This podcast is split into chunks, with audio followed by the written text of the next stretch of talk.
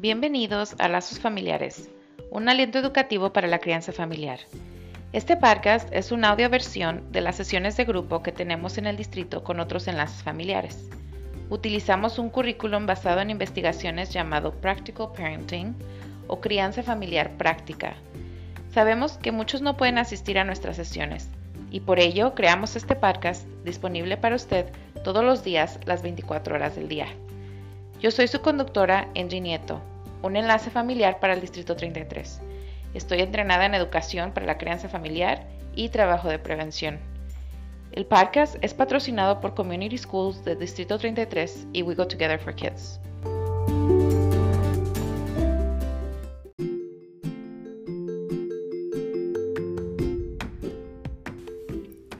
Nunca imaginé que viviría algo así. Tener los niños en casa se ha convertido en una tarea cada día más difícil. ¿Cuándo se terminará esto? No puedo ayudar a mis hijos con sus trabajos de la escuela. Estoy preocupada de contagiarme con este virus. Estoy preocupada por mis finanzas. Extraño a mis familiares, extraño a mis amigos. Mis hijos no se portan bien. Los amo, pero necesito un descanso. Si usted ha dicho alguna de estas exclamaciones, no está solo. El COVID-19 ha dejado al mundo entero perturbado. Este tiempo sin precedentes es un tiempo difícil para ser padres. La práctica de conciencia plena en la crianza familiar, la autocompasión y la nostalgia como un motivador puede ayudarnos a lidiar con todo esto. Acompáñenos en el episodio de hoy de Lazos Familiares, donde hablaremos de cómo estar presentes plenamente entendiendo nuestras emociones y cómo utilizar eso que extrañamos como una manera de motivarnos en este tiempo tan difícil. Yo soy su conductora, Enchi Nieto. Comencemos.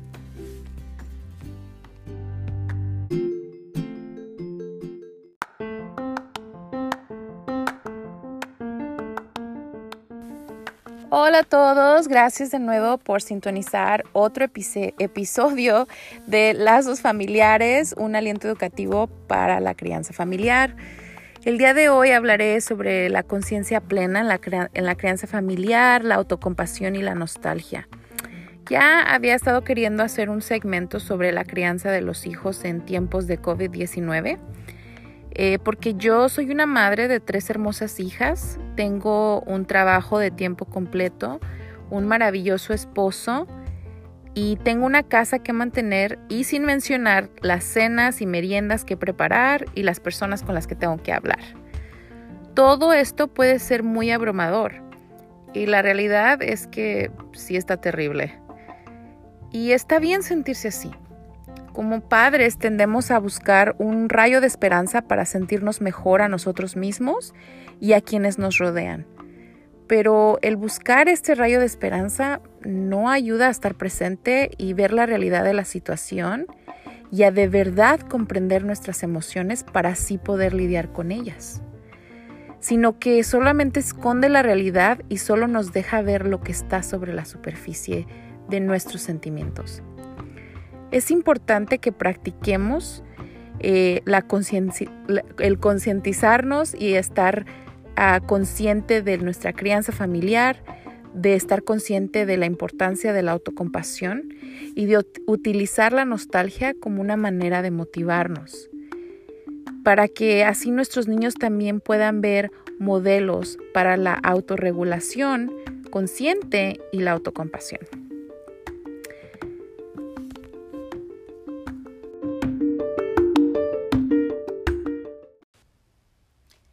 Entonces, para iniciar, iniciaremos con la crianza consciente o la conciencia plena en la crianza familiar. Para explicar esto, voy a utilizar algunas piezas educativas que encontré eh, de la doctora Denise Ahmadinia, un psicólogo clínico, eh, en una conversación que tuvo con Kurash Rasek, el fundador de Evo Health and Wellness. En esta conversación ella explica la crianza consciente como traer la conciencia plena de momento a momento sin ningún juicio en sus interacciones como padre con sus hijos. Y el objetivo no es ser paciente en todo momento, porque, o sea, hello, esto no es realista. La crianza consciente no se trata de ser el padre perfecto, sino de reconocer las rupturas en nuestras interacciones como padres y de cómo repararlas, o evitar una interacción negativa debido a la forma en la que nos sentimos. De esta manera podemos mantener un vínculo con nuestros hijos mientras les ayudamos a reconocer sus malas acciones, pero al mismo tiempo ah, les hacemos saber que los amamos incondicionalmente y que sus emociones siempre serán válidas en nuestra presencia. Mientras practicamos la atención plena, somos capaces de reconocer nuestras propias emociones, de poseerlas, de admitirlas y de tratar a las mismas para que no reaccionemos en base a nuestras emociones. Está bien estar enojado, está bien sentirse decepcionado o triste, pero es muy importante que estemos presentes y conectados con nuestras emociones para que podamos tomar un momento para pensar, para procesar y para avanzar hacia una solución. No significa que debes dejar de estar enojado o que no tienes el derecho de estar enojado o triste o decepcionado, sino significa que no reacciones en base a esas emociones porque te tomaste el tiempo para ser consciente y no para ser reactivo. Para poder explicarlo mejor, eh, quisiera practicar un ejercicio con ustedes que, la doctora hizo en este segmento y te voy a guiar a través de este ejercicio en este momento. Así que quiero que pienses en, en un momento reciente durante este tiempo de cuarentena en el que uno de tus hijos o tu único hijo se portó mal o una situación que se salió de control con él o con ella. ¿Ya lo tienes? Ok.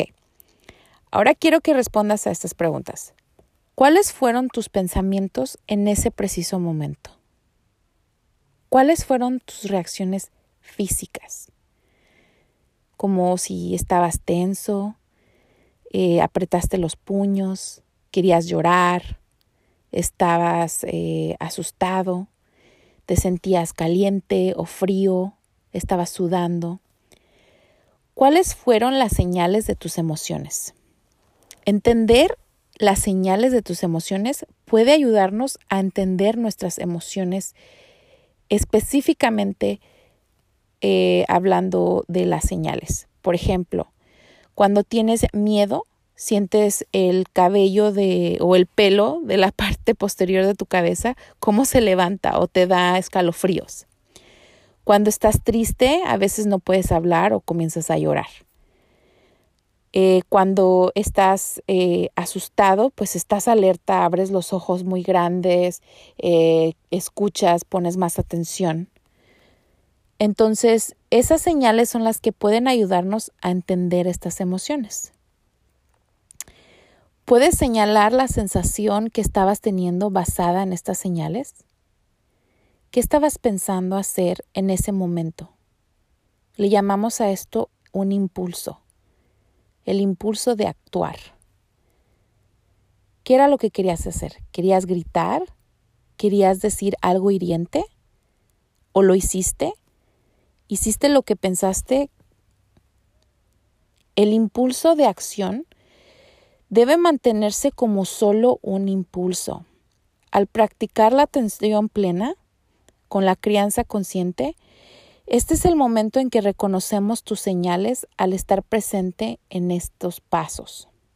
Este es el primer paso, el paso uno, cuando dices, ok, algo está pasando, estoy sintiendo ciertas cosas en mi cuerpo, ¿verdad? Las cosas físicas. El paso dos es pausar, tomar un momento. Puedes usar muchas maneras de practicar esto. La que la doctora Agmadinia recomienda es usar tu, tu respiración, concentrándote en tu aliento solo por un momento y pensar, me siento enojada en este momento. En este momento estoy decepcionada o decepcionado. En este momento estoy triste. Y usar esta pausa te ayudará a no reaccionar con un impulso de acción, pero a ser consciente. No significa que vas a dejar de sentirte enojado. Con la atención plena practicamos la observación y dejamos que sean las cosas. Ok, esto está pasando, esto está sucediendo. ¿Qué vas a hacer en este momento? A permitirnos a nosotros como padres tener opciones y permitirnos darnos el tiempo para lidiar con nuestras emociones primero antes de actuar. Y si después de tomar este momento aún quieres gritar, aún quieres decir algo y lo haces, por lo menos tomaste el tiempo de encontrar esa persona dentro de ti, tomar la pausa y contar hasta 10. Creo que el contar hasta 10 es muy importante, pero también si, si no quieres contar, también como les dije, puedes, eh, como la doctora Ahmedinia nos recomienda, que nada más te enfoques en tu aliento, en tu respiración, por un momento, tres minutos. Ella dice que, que la idea es que seamos padres con conciencia. Y para ser más exacto, ella cita, Seamos padres con los ojos abiertos. Eso quiere decir que estás siendo padre, pero con todos tus sentidos alertas.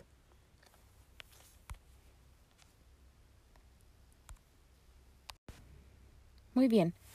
Ahora que ya arreglamos el problema, como padres probablemente constantemente preocupados por los demás, lidiamos con esta situación. Pero les garantizo que después de que hayan lidiado con esta situación de la que estábamos hablando, de que hay algo de lo que se sintieron culpables en esa interacción con su hijo. Entonces, después de todas las situaciones difíciles con nuestros hijos, especialmente ahorita que los tenemos encerrados en casa, ¿cómo podemos practicar la autocompasión? somos realmente buenos en culparnos y en criticarnos. Esto podría causar depresión y falta de motivación. Y esto está sucediendo bastante en este momento. Cientos, si no es que miles de padres están lidiando con estos pensamientos negativos ahora más que nunca. Por eso, ahora más que nunca, es importante que encontremos el equilibrio en nosotros mismos para poder cuidar de los demás y que aprendamos a apreciarnos a nosotros mismos para poder apreciar a los demás. ¿Y cómo podemos hacer esto? Pues practica el cuidado personal, consiéntete a ti mismo. Seamos claros que la autocompasión ah, eh, es algo muy diferente a la autocomplacencia. El cuidado personal o el consentirnos a nosotros mismos está haciendo cosas, es, es, quiere decir que haces cosas que interrumpen esos, eh, ese estado negativo y ayuda a tu cerebro y a tu corazón y a tu cuerpo a reconectarse y a recuperarse. Por ejemplo, tomar una ducha o un baño largo, leer un libro, ver un programa, comer eh, algo rico, algo que te gusta, eh, hacerte las uñas, salir con un amigo a tomar café, ver un juego de básquetbol, tomar una taza calientita de café o un tecito. Para poder practicar la autocompasión debemos seguir los siguientes pasos. Pon atención. El paso número uno es, ¿te acuerdas de las tareas que tienes que hacer, que tienes que completar? Y piensa, ¿estas tareas son realistas? Si no lograste cumplirlas, Quizá la montaña estaba muy alta para llegar hasta arriba. Quizá hiciste más de lo que podías hacer. Está bien comenzar de nuevo mañana, pero hay que ser realista mañana. Paso 2. A veces nuestros problemas, uh, problemas, perdón, no puedo hablar el día de hoy, a veces nuestros problemas son causados por otras personas. Es importante aceptar cuando nosotros cometemos un error, pero es igualmente importante admitir cuando alguien, alguien más tiene la culpa. No siempre es completamente tu culpa. El paso número tres. A veces nuestras expectativas personales son altas, muy, muy altas, en base a los conceptos erróneos que tenemos de las personas exitosas o de las que nosotras creemos que son exitosas. Ah, o de las apariencias que ponen en las redes sociales o en la televisión. Y nos olvidamos en realidad de las normas sociales, o sea, de lo que la mayoría de nosotros está haciendo. Lo que ves en los medios de comunicación no es lo que sucede en la mayoría de los hogares del mundo. Es bueno tener modelos a seguir, es bueno tener aspiraciones, pero no te olvides de quién eres y no olvides que debes trabajar duro. Sin embargo, recuerda que es importante tomar tu tiempo. Y también recuerda de que la suerte es un factor de la vida y que le pasa a muchas personas también. Eh, paso 4. Recuerde que trabajar duro no significa hacer el trabajo de los demás. A veces creemos que debemos hacerlo todo, que somos super papás y que podemos con todo. Especialmente como padres, creemos que debemos de hacer el trabajo de todos. Pues no es así. El trabajo en familia es un trabajo en equipo. Y recuerde que podemos pedirle a nuestros hijos ayuda y a nuestras parejas. El paso número 5. Medimos nuestro valor en función de nuestros logros tangibles. Las cosas que, que nos dan orgullo. Un diploma, algo que completaste, algo que hiciste, cosas tangibles tendemos a ponerle valor a nuestra persona base a esos logros. Pero recuerda que los éxitos materiales sí son parte de usted y sí es bueno sentirse orgulloso de eso, pero hay cosas internas que nos hacen aún más valiosos. Y aquellas personas que nos aman saben esto sobre nosotros y nos dejan saberlo. El paso número 6 es reducir las expectativas a cero por un periodo de tiempo. Sumérgete en el cuidado personal, en, consentirte a ti mismo y obtén lo que más necesitas, un poco de descanso.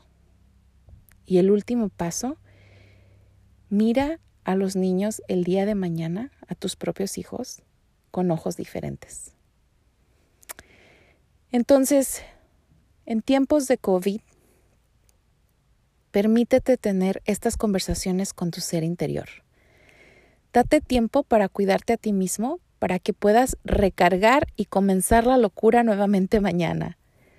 Está bien volver a, a, las conversaciones que dejamos pendientes y los problemas que dejamos pendientes cuando te sientas listo. Lo que no está bien es dejarlos colgados y nunca regresar a ellos. Recuerda que el cuidado personal y el consentirte a ti mismo no es complacencia. O sea, la diferencia está en comerte toda la caja de caramelos en lugar de comerte un solo caramelo. y ah, la autocompasión no quiere decir que te sientes victimizado o te sientes mal por ti mismo. Nunca debes sentir pena por ti mismo. Pero está bien dejar que las cosas sucedan y decir, ok, esto me pasó y ahora qué voy a hacer para avanzar en la dirección correcta. Cuando te sientas listo.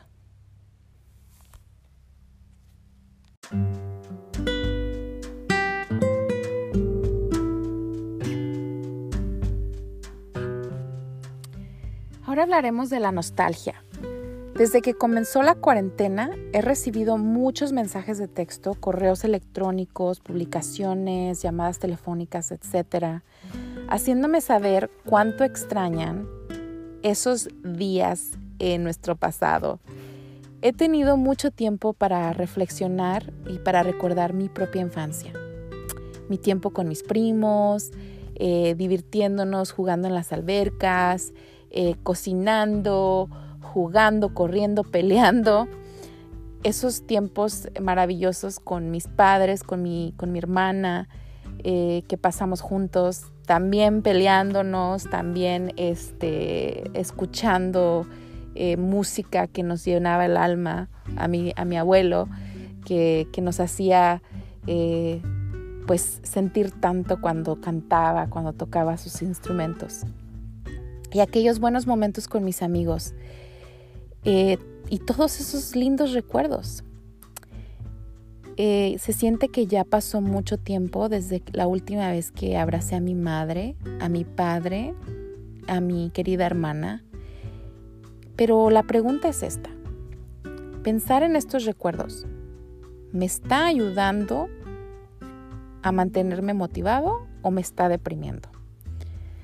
La nostalgia es algo muy poderoso y de hecho acabo de ver una charla de TED con, con Shane Galarde y él habla sobre cómo nos sucede a todos el sentirnos nostálgicos y puede verse como algo negativo, pero también puede ser algo bastante poderoso si sabemos cómo usarlo. Voy a citarlo. Él dice, está bien volver y recordar, pero no quedarse atrapado allí. El truco es dejar que te arraigue, que te pongan los pies en la tierra, pero no dejar que te pese tanto que te hunde. La nostalgia nos recuerda nuestro valor, las cosas que hemos hecho, los lugares a los que hemos ido y, y las cosas que hemos elegido hacer para convertirnos en la persona que somos hoy. Su consejo es que la próxima vez que te sientas inseguro, inquieto por algo, preocupado como ahora, que busques un artículo o un recuerdo en tu pensamiento para reflexionar, para recordar y para permitirnos avanzar. ¿Hacia dónde te diriges? Un poco de comodidad nos hace bien, especialmente en esta terrible crisis que estamos pasando.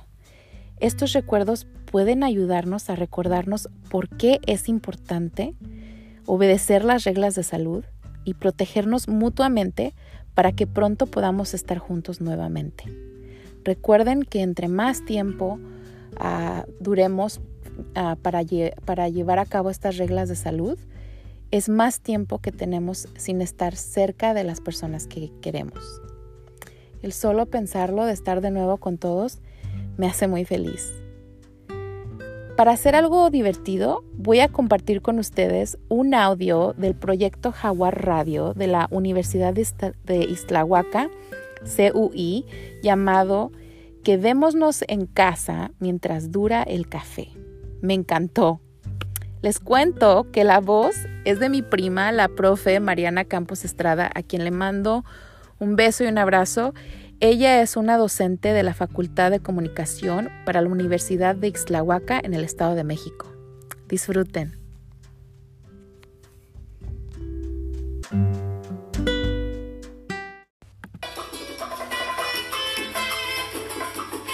Hola, yo soy Mariana y estás escuchando Proyecto Jaguar Radio con esta cápsula que se titula Mientras dura el café. Te cuento. Mi amigo Marcos tenía la firme creencia de que el café podía curar los males del alma.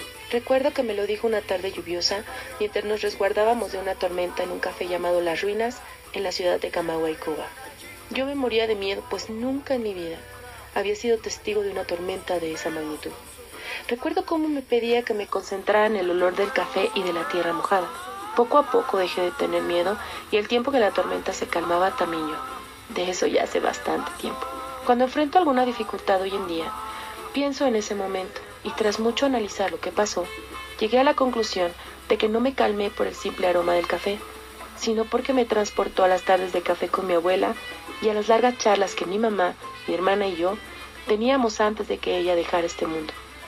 Bueno, más bien me recordó lo bien que se sentía estar con ella. Mientras dura el café platicaremos sobre los aromas y su relación con los recuerdos. El olfato y la memoria se encuentran ligados en el cerebro a partir del sistema límbico. Esto quiere decir que los aromas te pueden remitir a tus primeros recuerdos, incluso antes de nacer. Existen múltiples testimonios de padres de recién nacidos que argumentan que los bebés se calman con tan solo oler el aroma de su madre. Esto puede ser porque los remite al momento de estar en el vientre.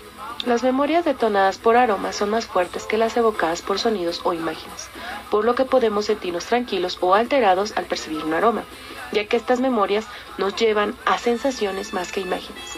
Lo interesante es tratar de identificar a qué nos remite esa memoria, qué estaba pasando en ese momento, por qué nos sentimos de esa manera cuando tenemos un, aroma o percibimos un aroma similar. El sentido del gusto se encuentra íntimamente ligado con el olfato por lo que una persona que sufre de problemas olfativos difícilmente podrá disfrutar de los alimentos de la misma manera que todos los demás. Algunas cosas que afectan el sentido del olfato son fumar, las alergias, eh, las gripes mal atendidas o los golpes en la cabeza. Es importante mencionar que el olfato se puede entrenar mediante ejercicios constantes, como ser conscientes de los aromas de nuestro entorno o preparar aromas específicos todos los días y olerlos varias veces. Esto te permitirá disfrutar más los momentos con otras personas, rememorarlos en su ausencia, tener mejores experiencias gastronómicas e incluso detectar el peligro. Agudiza tu sentido del olfato. De esta manera podrás recrear tus mejores recuerdos con mayor facilidad y tener a quienes amas siempre cerca de ti. Gracias por escuchar mientras dura el café. Si quieres que platiquemos de algún tema, escribe al WhatsApp de cabina.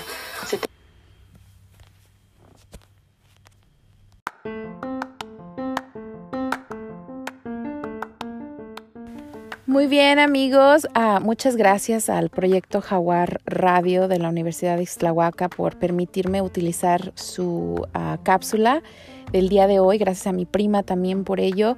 Eh, voy a dejar los detalles de, ellos también en, los detalles del episodio eh, por si alguien quiere comunicarse con ellos y también dejaré el link de su um, video en YouTube.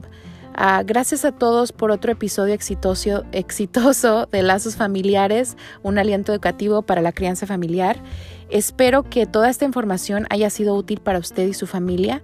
Recuerde que cuando practicamos estos ejercicios, modelamos el comportamiento para nuestros hijos. No hay padres perfectos, pero el hecho de que estés aquí con nosotros hoy es un paso en la dirección correcta para la crianza consciente y significativa para el bienestar de nuestros hijos. Eh, dejé todos los videos vinculados aquí eh, en, en, los detalles del episodio. Eh, no olviden suscribirse y compartir este podcast. y también no olvides ver el avance del próximo episodio. Amigos, disfruten la vida, disfruten de sus seres queridos, cuídense, manténgase positivo, manténgase saludable. Hasta la próxima. Yo soy su conductora, Angie Nieto.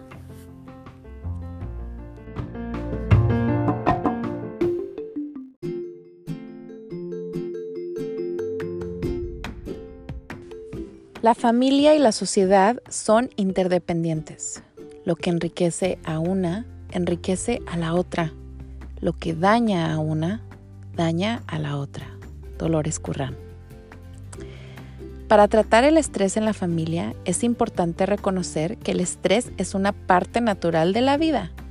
Acompáñanos en el episodio de hoy para aprender a identificar los signos del estrés infantil, a establecer expectativas para los niños reales y para nosotros mismos y cómo apoyarnos mutuamente durante tiempos de estrés. Manténgase sintonizado al episodio de hoy. Yo soy su conductora, Angie Nieto. Comencemos.